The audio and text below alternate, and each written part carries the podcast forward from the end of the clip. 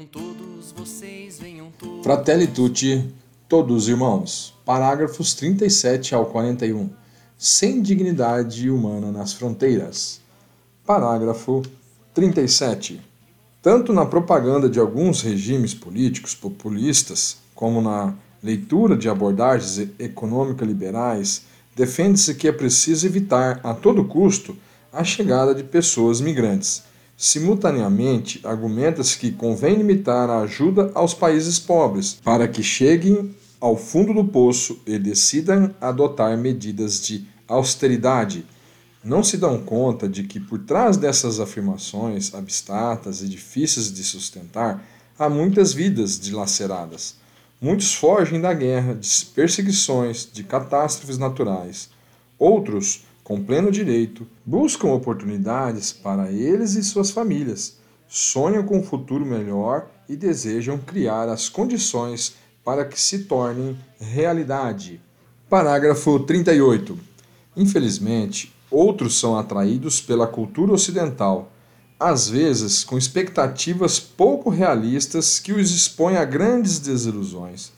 Traficantes inescrupulosos, frequentemente vinculados aos cartéis de droga e de armas, exploram a situação de fragilidade dos imigrantes, que ao longo de sua jornada, demasiadas vezes experimenta violência, o tráfico humano, o abuso psicológico e físico e sofrimentos indescritíveis. As pessoas que migram tem que separar-se de seu próprio contexto de origem e muitas vezes vive um descentralizamento cultural e religioso.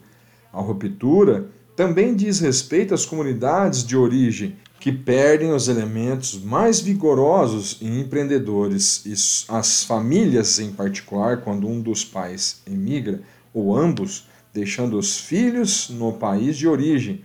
Por consequente, também deve ser reafirmado o direito a não emigrar, isto é, a ter condições para permanecer na própria terra. Parágrafo 39.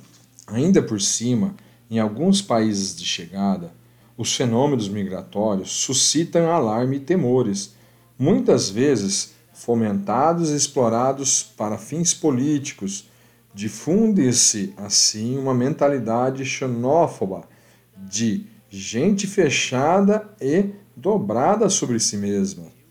Os migrantes não são considerados suficientemente dignos de participar da vida social como os outros. Esquece-se de que eles têm a mesma dignidade intrínseca de toda e qualquer pessoa. Consequentemente, têm de ser eles os protagonistas de sua própria promoção. Nunca se dirá que não são humanos, mas na prática, com as decisões e a maneira pela qual são tratados, manifestam-se que são considerados menos valiosos, menos importantes, menos humanos. É inaceitável que os cristãos partilhem desta mentalidade e dessas atitudes, fazendo, às vezes, prevalecer determinadas preferências políticas em vez das profundas convicções da sua própria fé a dignidade inalienável e de toda pessoa humana, independentemente de sua origem, cor ou religião, e a lei suprema do amor fraterno. Parágrafo 40. As migrações constituíram uma pedra angular do futuro do mundo.